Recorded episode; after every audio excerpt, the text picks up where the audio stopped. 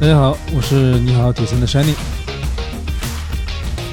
这次全球的新冠疫情突如其来，我们也是有三个多月没有更新节目。但是关注我们的小伙伴一定注意到我们的新动作，就是成为了 Zwift 在中国区骑行、跑步、铁人三项官方 Events 的合作伙伴。每周末晚八点的跑步和每周日早九点的骑行已经进行了一个多月了。我们也欢迎大家和我们在线上虚拟骑行训练比赛。我们会在 TryMore 点 cn 以及微博 CTRL 下划线 Zwift 上发布我们的官方活动信息。我们也邀请到中国铁三第一人党旗党板作为我们的活动领队，欢迎大家的关注和参与。那么疫情之后呢，很多比赛也陆续的延期或者停办。Ironman China 取消了本年度所有的比赛计划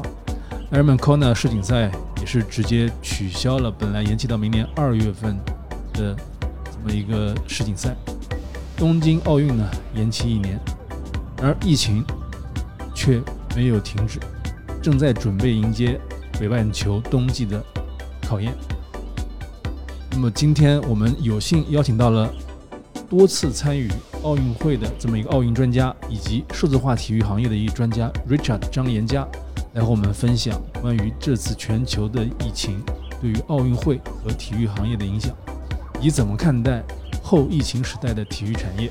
下面就是我们今天的节目。我们接触了很多的，不管是国教委会还是什么的，他这块呢，一方面其实是呃在，当然在应对目前的情况，因为其实最主最直接的是赛事延期，然后包括因为延期带来的各种影响，比如说你说所有的这些原来的工作计划等等，其实都受到了挑战嘛。那现在像东教组委本身，现在他的那个连连员工的这个工工作合同都需要续约，因为他本来是个临时机构嘛。是。对，所以其实有大量的这样的受疫情影响的，呃，这样这样的一个过一个一个一些怎么说呢？呃，危机应对的这样的一个过程。然后另外一个就是现在大家其实还是判断，即便明年它这个疫情可能还是一种常态化的模式嘛。对。那如何在有有疫情的情况下能够？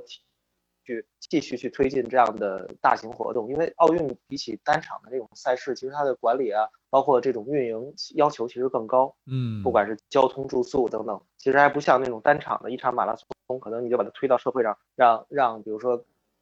呃，就是也许减少人参与的人啊这些方式。但是奥运、亚运这块影响还是很大的。现在，嗯。就应对一个呃疫情长期存在的一个一个一个模式。前一段时间刚刚采访完张帆嘛，咱们的国内的艾尔曼第一人，铁三第一人，铁三第一人，康纳第一人。然后他的他是做他是做医药的，生物的生物研究的。他在辉瑞嘛，呃，医药对。然后他的那辉瑞也是说五大做疫苗的公司之一。然后我问了他那个观点，他就基本上觉得说疫苗这个东西可能。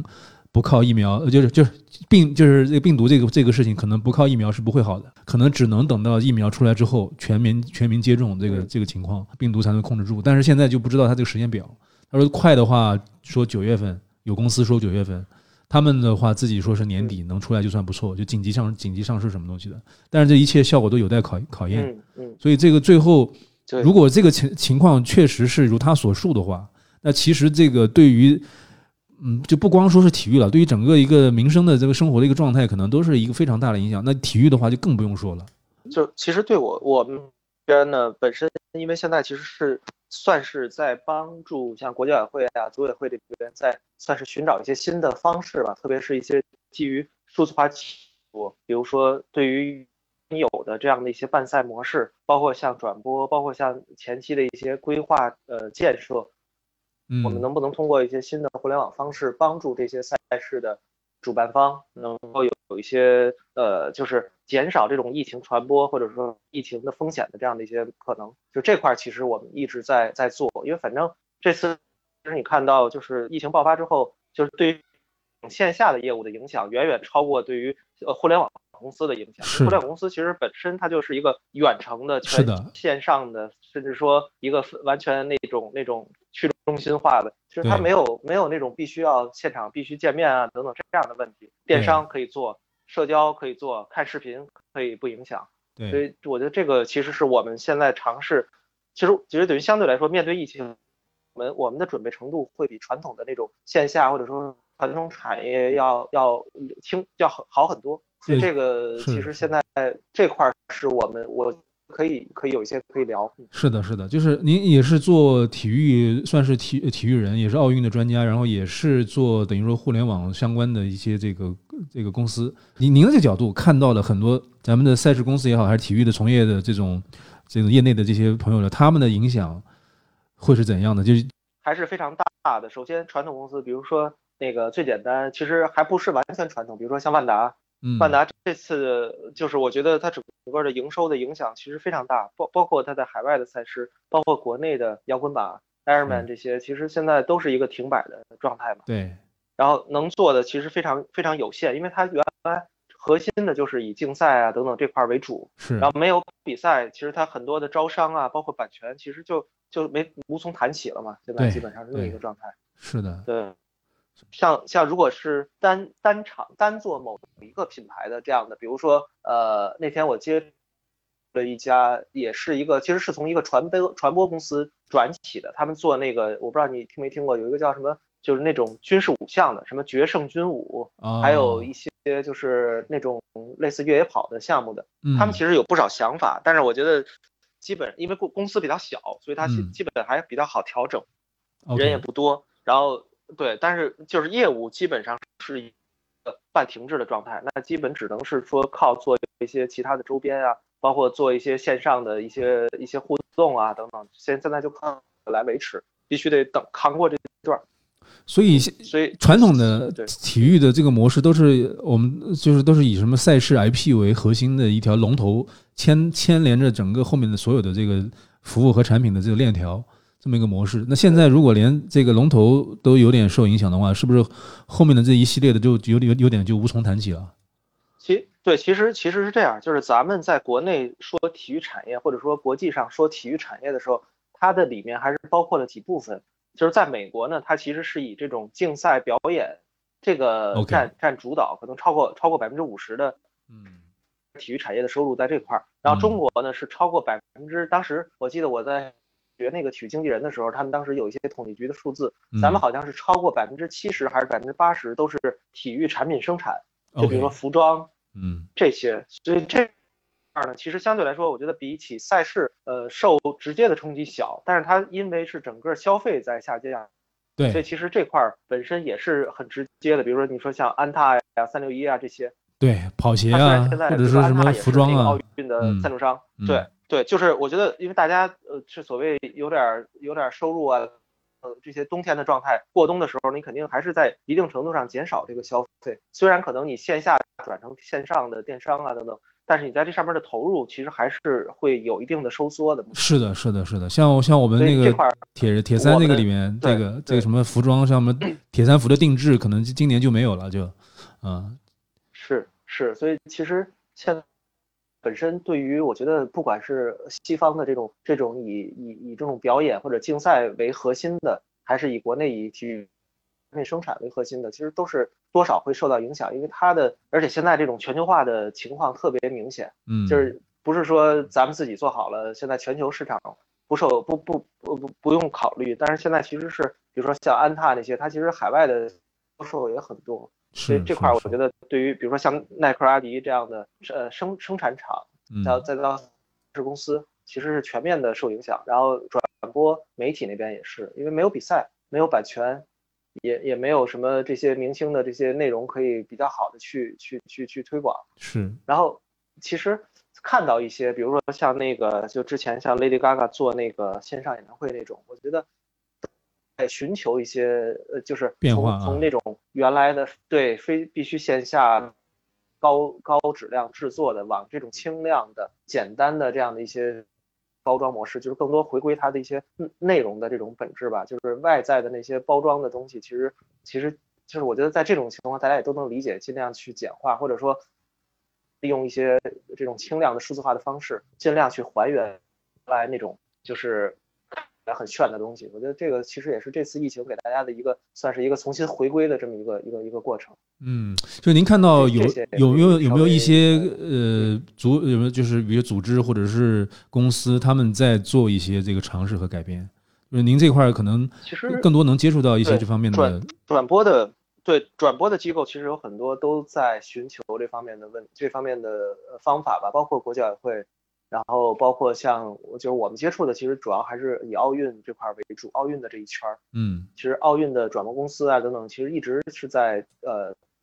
推这个咱们说所谓云化或者说远程的这种方案。然后现在受这个影响呢，但是一方面原来东京的一些计划其实是暂停了，因为你毕竟还要等到是年东京重启的时候。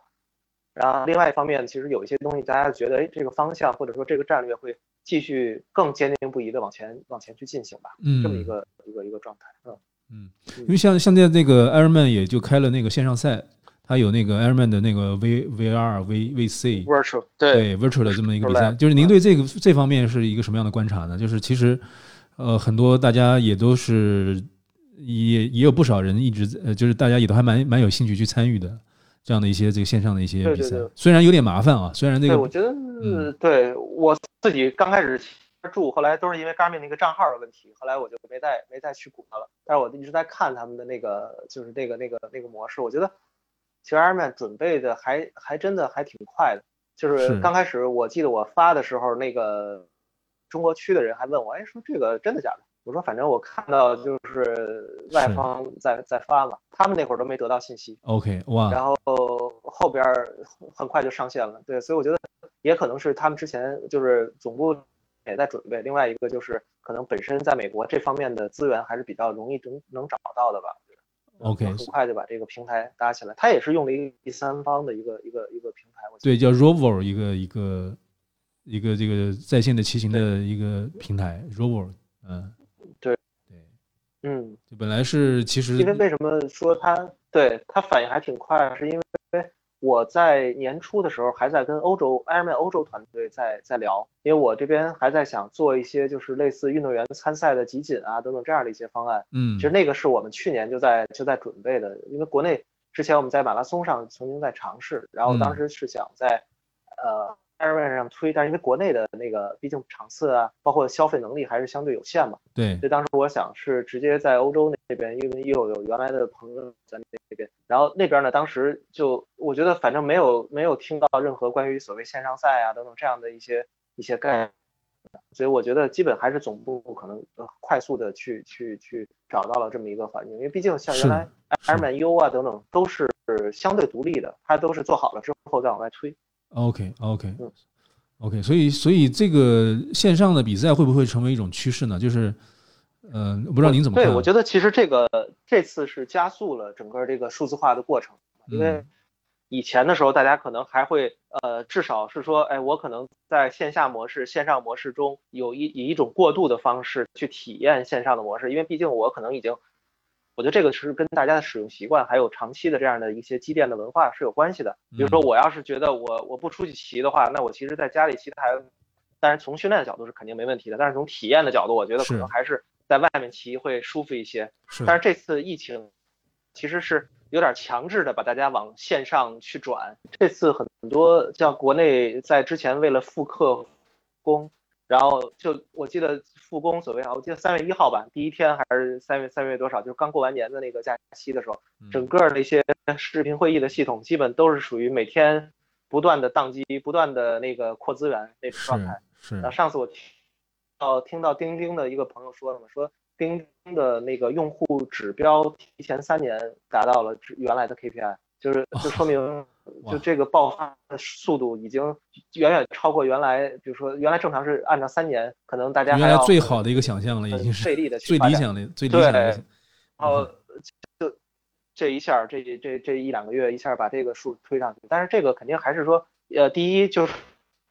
肯定会有留存的，比如说我如果增加了一亿的用户，那我多少可能有几千万的人，可能还是会后续体验过这个流之后，他会习惯这个模式。原来尤其是说不是这个这个圈儿里的，比如说不是体育行业的，那我适应了这种线上赛的模式之后，我会觉得，哎，这个方式我可能相对比较容易获取，然后另外一个就是相对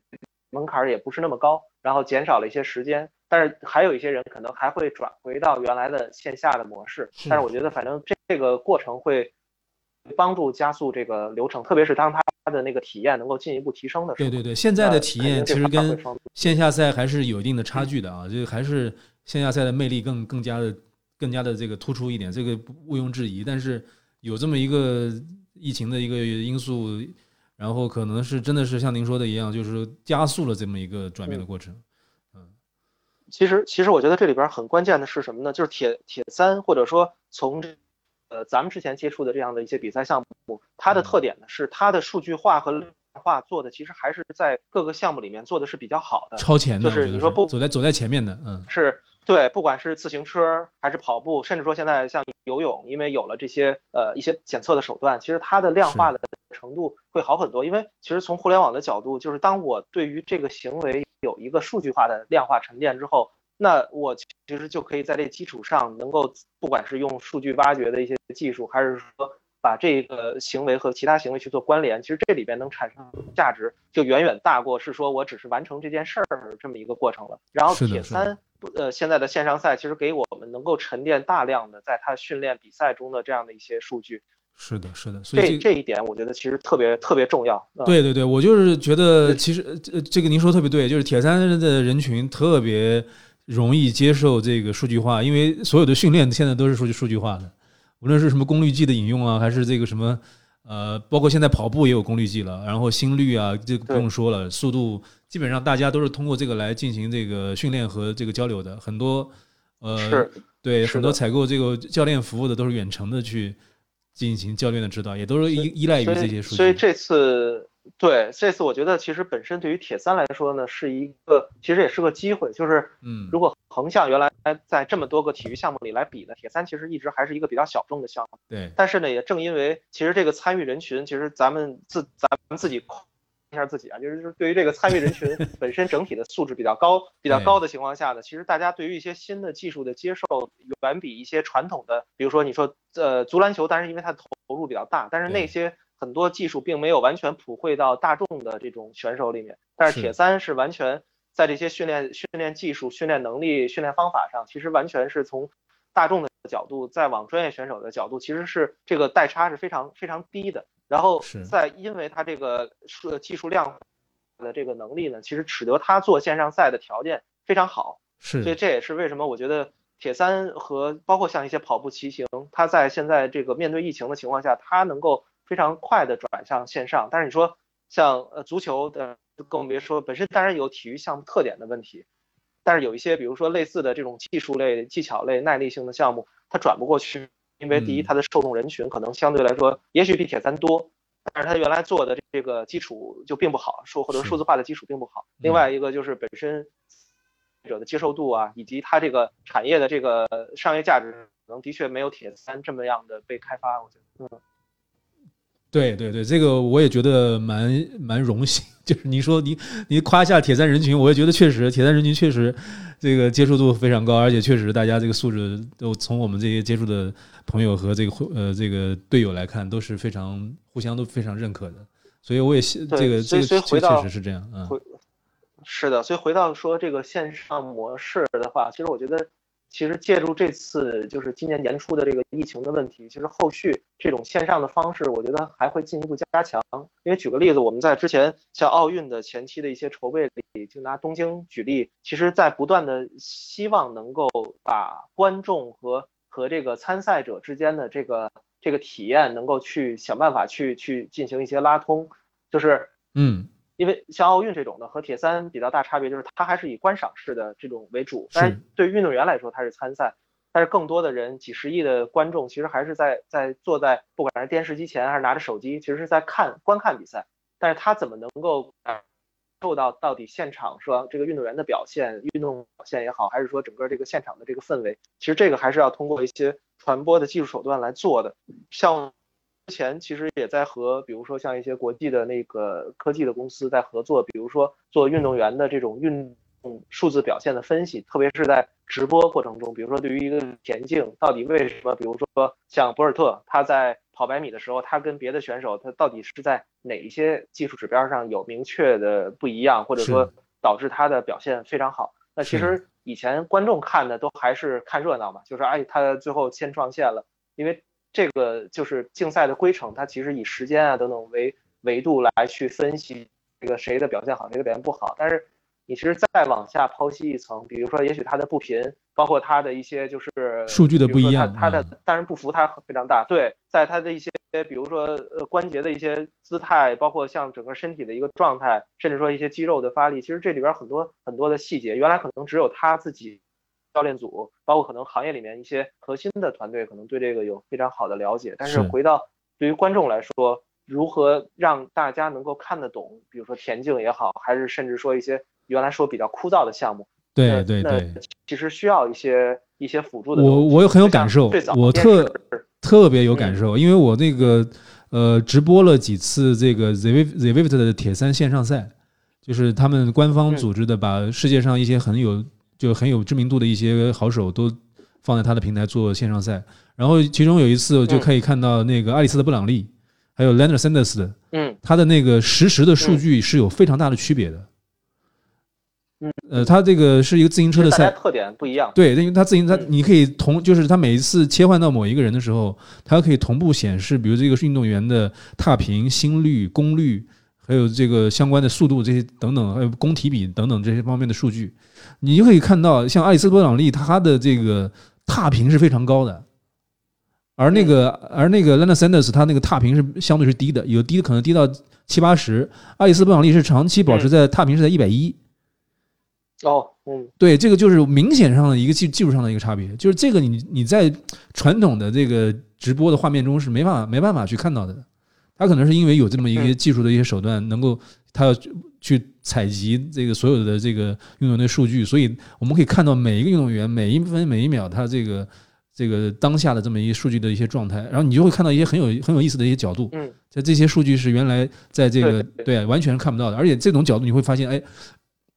跟他可能这个运动员的背景有关，或者跟他的一个呃从从小这个一直一直以来的训练的习惯有关，或者是跟他教练的这种这个教练的这种理念也有关系。你就看到英国的选手踏频都很高，包括 Lucy Charles 也很高。我不知道是不是是不是英国这个国家的一个训练风格？对。对对对，我原来看过一个，就是那会儿我记得还好像还是开源他们翻译的吧，就是对英国那个自行车国家队的那个教练在讲，就是自行车训练啊等等。其实可能每个国家还是有他自己的一套训练理理念或者训练的这种指导的方法吧，肯定还是有差别。其实其实就像说到这儿，就像原来刚才说的那个，像电视转播里面最早你可以看到画面，但是看不懂的情况下，其实原来他们。在电视上就是靠配所谓的图文，就是 TV graphic，就是底下的一些，比如说呃呃所谓的技术统计啊等等这样的来做。然后这么多年来呢，其实是形成了一套规范，就是呃计时计分的设备需要出哪些技术统计。比如说如果是足球，那可能什么它的射门的那个这个这个这个参数啊，包包括就对次数。正比例啊，带球的时长啊，其实慢慢的，现在这些在每一个项目里跟竞赛有关的呃单项的协会呢，其实都制定了一套，就是一个基础吧，这个基础的一套一套算是一个成绩有关的技术统计的这样的一套标准。然后，嗯，它的方式呢，就是在转播上，其实它最大的问题是说，因为它的它的频道或者说它的这个呃可以推出来的内容是有限的，因为它其实同时我们看到的只有一个频道在直播这个这个节目。但是现在互联网的模式呢，就像咱们上次在云这会儿什么聊的，就是它本身其实是可以，呃，相对来说在这个观看的内容上是没有这么多限制的。你想看什么，其实，在互联网上只不过就是多出来一路一路内容，只要有人制作这个内容，你就可以去看。是同一场比赛，有可能，比如说你去比赛，那我可能我作为朋友，我可能关注你的表现状态，那个前几名的，比如说前一。前二名的状态，我可能倒反倒是不是那么那么去关注。哎，是。那这样的话，在原来的传统传统的呃赛事的直播或者说传播的这种维度来说是没法解决的，因为我只能是普世的面向大多数人去想一种方法，让大家都能看了解这个比赛的信息。但是现在互联网的模式就是个性化的这种，或者说甚至说碎片化的非常明显。那我可能就想看世宁。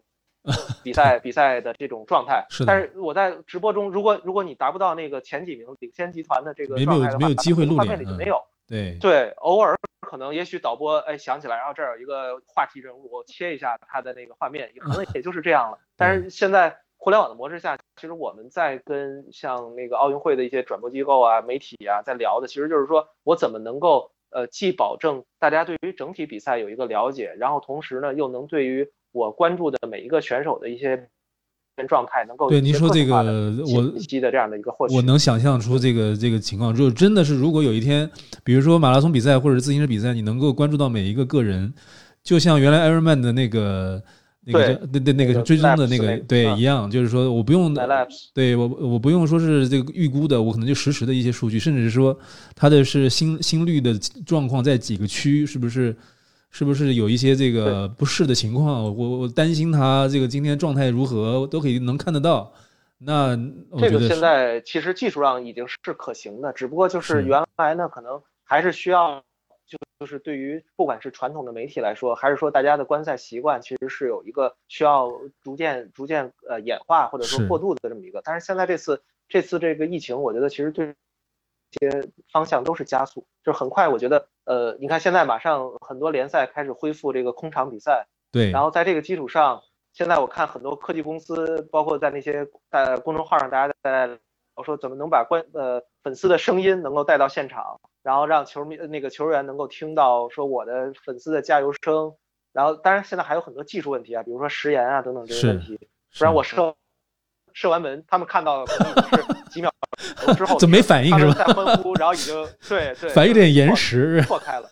对对，所以这些现在还是技术上有还存在一些问题需要解决，但是我觉得至少大家开始探讨这个模式。其实我们。在去年一八年的时候，一八年底的时候，其实就聊过一些，只不过当时的赛事公司就不以为然，说哎，这个对我来说没有没有什么啊，没有什么价值。哎，他现在现在发现，哎，也许当时我们如果当时把一些东西先做出来，现在可能就能适应到疫情的情况。但是这个真的有一个有一个市场的判断和一个投入的问题吧，我觉得。嗯，就其实我我我之前看到过一个，就是关于奥林奥林匹克这个。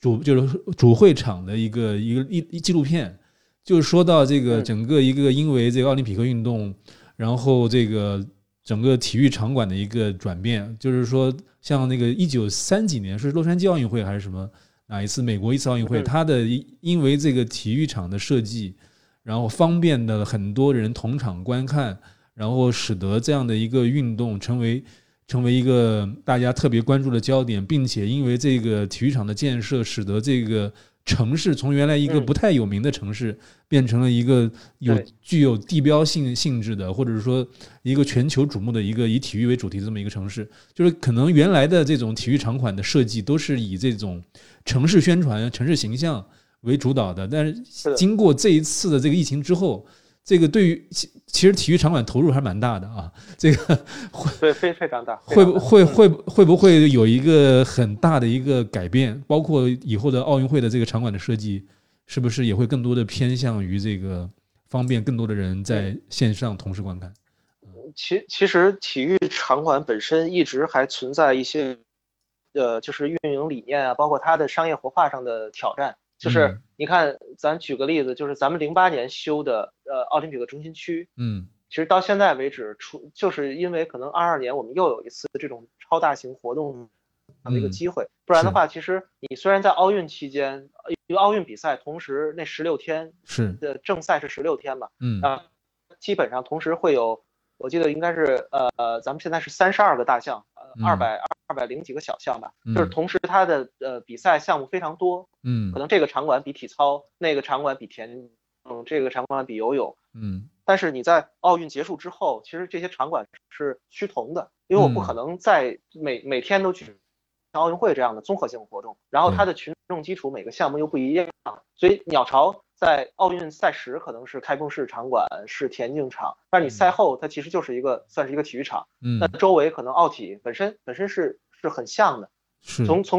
比赛场地来是是基本一样的。然后对于场传统的场馆的这种运营来说呢，其实它又存在一个问题，就是场馆业主本身它和呃商业活动本身又又不是完全一样。它更多的有点在传统模式上，有点像一个物业物业公司一样，它提供这个这个场地，提供给活动的主办方，然后提供期间的一些配套。国内其实，在场馆商业运营和活化这块一直存在一些比较大的局限，就是因为本身很多场馆业主原来他呃存在一些就是，比如说我我原来传统我就是一个国资，我可能我所谓的基本的那就是保持这个这个这个国有资产的保值增值啊。嗯然后，但是呢，它对于商业活动其实本身可能专业度啊，或者说参与度其实并不是很明确。它其对实就是管理着我这个场地，维护着草坪，维护着坐席，嗯，然后有有需要了啊，你跟我谈一个临时的场地租赁，然后我把嗯场地交给你。我记得我我那年去代表一个组委会去去考察几个场馆，基本业主的意思就是说，哎、o k 这个楼我交给你，这或者说这个你要比赛用的这个这个空间我交给你，然后其他设施你全自己全自己去准备。我我可能只能给你基础的电，你要网络要呃通信设备没有，我这个不提供，因为我嗯我也不知道你要什么。就是是我们的业主其实有中间有一定程度上有点脱节，然后这其实影响了我们场馆的商业活化的能力吧。就反反观呢，像比如说咱们说一个 NBA 的主球主主球场，但是它的差别也在于这个球场的所有者可能本身就是这个球会或者说俱乐部的这个这嗯。公司，那他是深度了解我的这个球队本身，他在商业活化上他需要哪些东西，是。甚至说一些比如说为了传播的跟呃球迷有关的这样的一些服务设施是，包括跟这个传播有关的一些基础设施，他都会提前准备好，因为他为了能够让这个比赛去增值，所以他提供的这些呃配套的服务其实是非常有针对性的，包括它的一些最基础的呃场地服务。甚至说卫生、打扫卫生的这个我们叫清清费的服务，嗯观众的服务、餐饮的服务，其实它都它都会考虑的更多一些，嗯就是比我们纯从一个呃业主租房这样的一个角度，可能要要要复杂很多。嗯但是它的确来了，就是整个这个商业活动的水平的增值，而不是说我只是简单的呃出一个房子，其他我什么都不管。嗯然后现在呢，比如说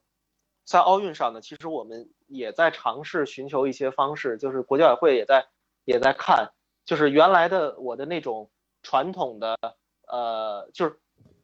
对于一个 event 来说，它其实是有一个 operation 的概念，这点嗯跟场馆的日常的运营还不一样，就是我更多是一个活动的 operation，活动的运营。那这个运营其实也涉及到了前期的规划、后期的落地。这块儿呢，其实我们现在是在考虑通过一些类似数字仿真啊等等的方式，去解决在前期场馆对接、场地选择，甚至说场地规划中，怎么能够更好的把这个活动的特色能够呈现出来。通过一些场馆的数字模型、活动的这种仿真，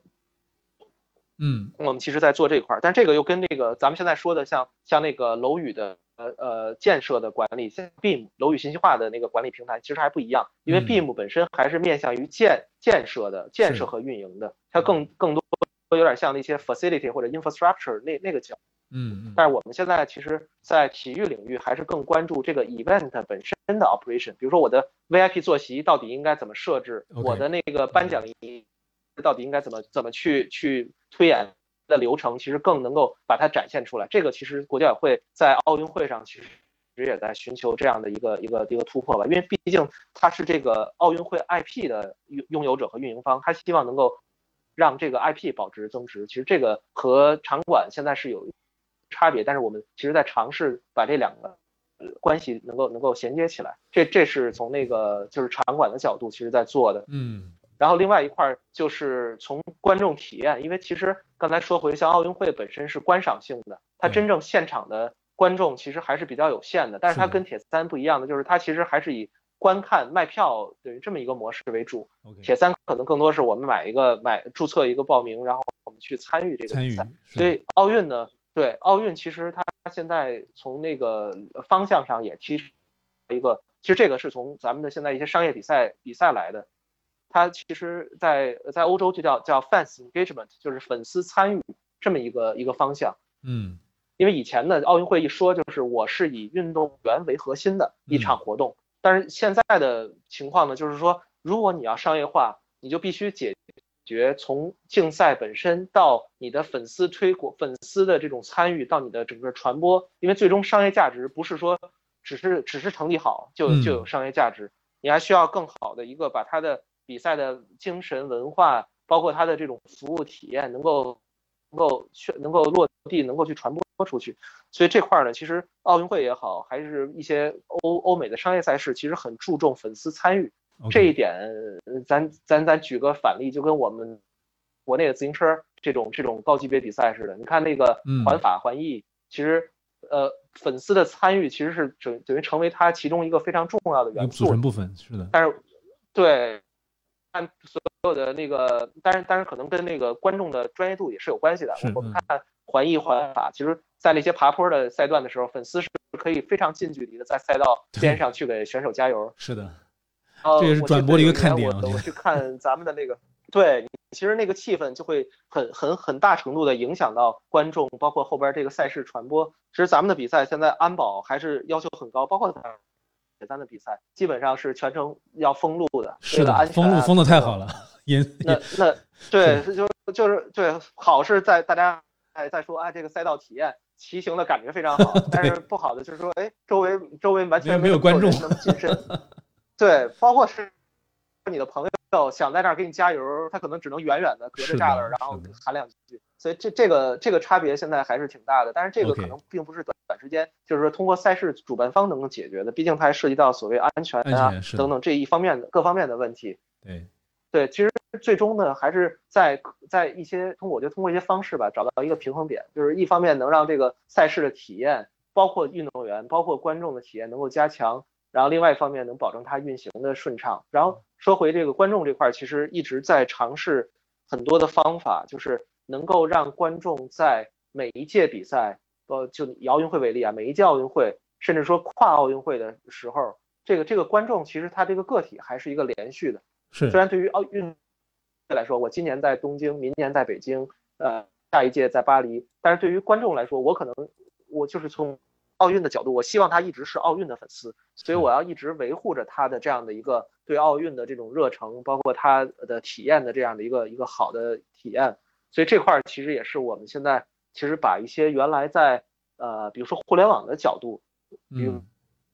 咱们随便说吧，我是一个呃电商的一个一个购物的一个一个用户，那我可能在天猫、淘宝，在其他的这些购物平台上的购物，其实都是我的体验。那我没有没有必要把它完全割裂开，我还是希望能够把这个用户的这个这个体验能够充分的挖掘和管理起来。这样的话，其实对于赛事的参与，包括我的商业价值的挖掘，其实都是有帮助的。嗯，是的。我有一个好奇的问题，就是说，如果疫情在明年这个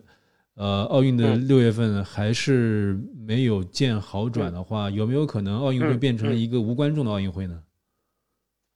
无现场观众就是从现在对从现你看现在其实像德甲什么的，他们已经开始空场开始比赛了。对，但是呢，从奥运的角度，其实这一东京奥运会是一个非常关键的一个一个一届奥运会，是因为一开始其实大家各方在这个东京这一届里面，其实是投入了非常非常多的想法，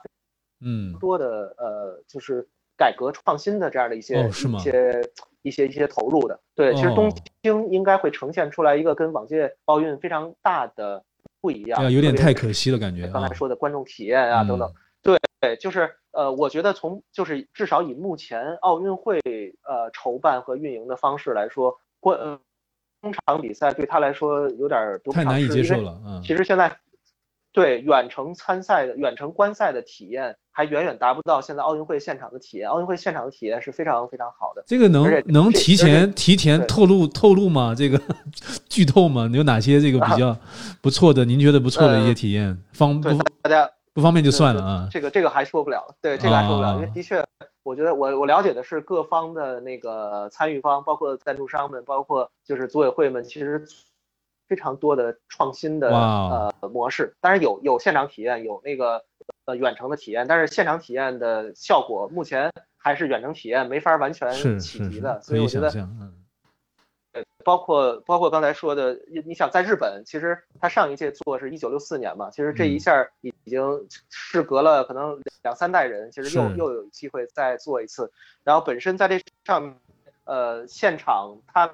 像日本本身又是那种擅长做很多服务细节的，所以我觉得这一届运动会本身在一些。呃，细微之处吧，包括像一些新的技的引用，包括像一些观众互动，其实是做了非常多的功课的。所以这这届我我反看到新闻上是说，国教委会认为空场比赛可能远远就是无满足现在大家对于东京的这个期待以及东京的准备，哇，所以就是好可就是好比赛好遗憾的感觉，就是觉得哎呀，怎么能让他们呃这个准备那么充分，然后又有点这个泼了一盆冷冷水的感觉？真的真的是，真是非常非常充分。我因为我去年去了两次东京去参加他们的前期的一些东活动吧，然后我觉得还是值得的。就是大家如果明年有有值得等待机会的话买张嗯票真的还是去看看。对对对，包括他铁三的那个位置，虽然当时说虽然说那个赛场当当时有一度他那块儿呃可能水的水质排放啊超标有一些问题，对但是。对对，但是那块儿，因为那块儿其实是在那个东京湾台场那边嘛。呃，嗯上次我跟那个我看家超，我一直跟家超在在联系也是，然后家超也是在准备那个残奥会的比赛。对，其实那那附近的那个号是非常非常不错的，我觉得那个水质的问题，他们组委会肯应该是没有，我觉得相信他们没没有问题，然后解决掉。嗯，对台场那边本身其他的配套啊等等也都非常好。然后呃，当时我记得还还有一些赞助商可能还要会有一些游轮游轮观赛，就是 会在东京湾那边停游轮，然后大家可以晚上在上是面睡觉吃饭，然后白天下来看比赛。哇，太牛还是会有！很多在现场不一样的不一样的感觉。然后说回到就是说它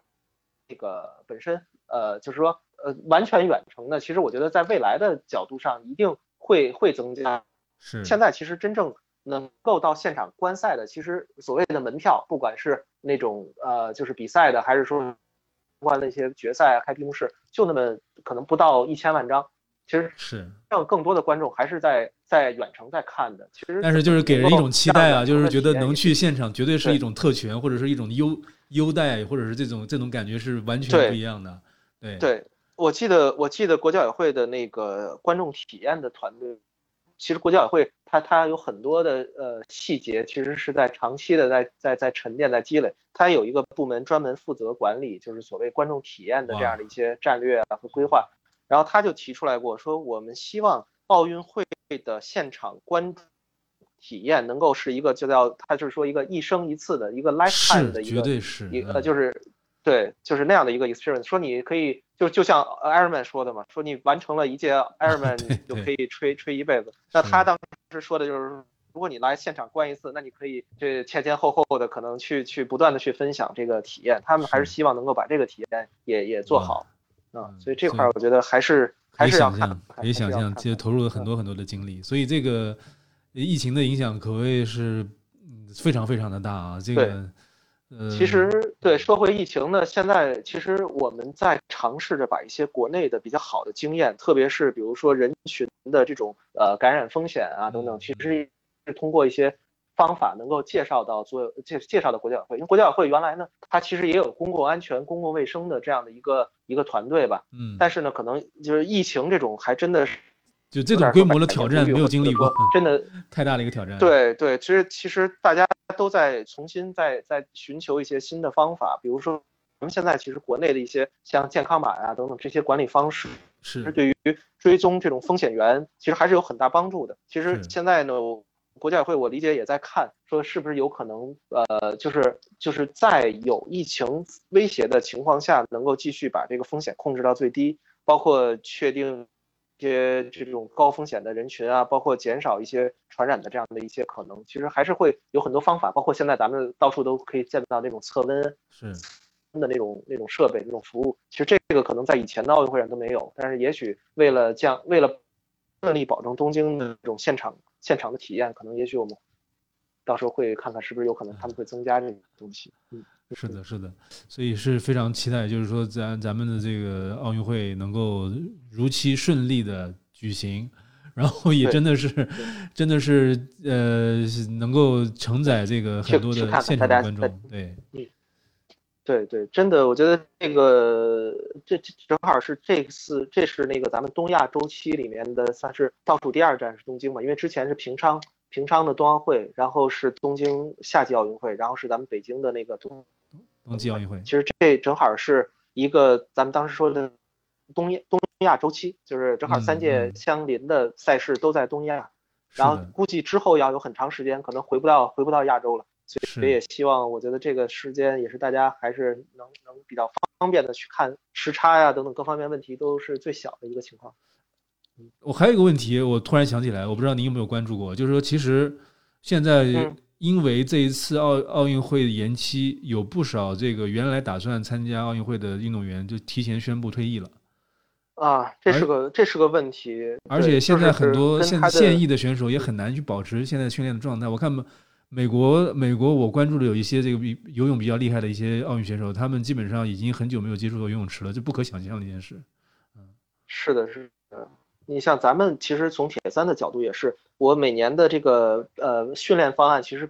跟我的比赛周期是要有非常好的一个结合的。是的。那他们呢？其实这些运动员，因为奥运夏奥原来是四年一届周期，其实他们很早就已经制定了今年的训练比赛计划。然后这次这个疫情呢，一方面当然对训练场地啊等等训练模式也提出了新的新的要求，另外一方面其实。本身他的那个身体的调整的状态，特别是一些运动员的年龄，其实还是真的受到这个延期的直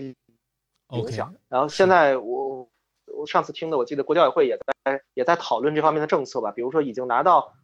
奥运的这个资格的选手，那是不是对？是不是明年就可以直接进来？还是说，呃，因为毕竟明年可能又有一些新的年轻的选手，可能也具备这个条件了。对，就现在也在看，但是。因为毕竟奥运的规模还是有限的，所以他也不可能无限的去去控去去扩张，所以这个真的还是说，对这还是说疫情还是真的是我们非常怎么说呢，没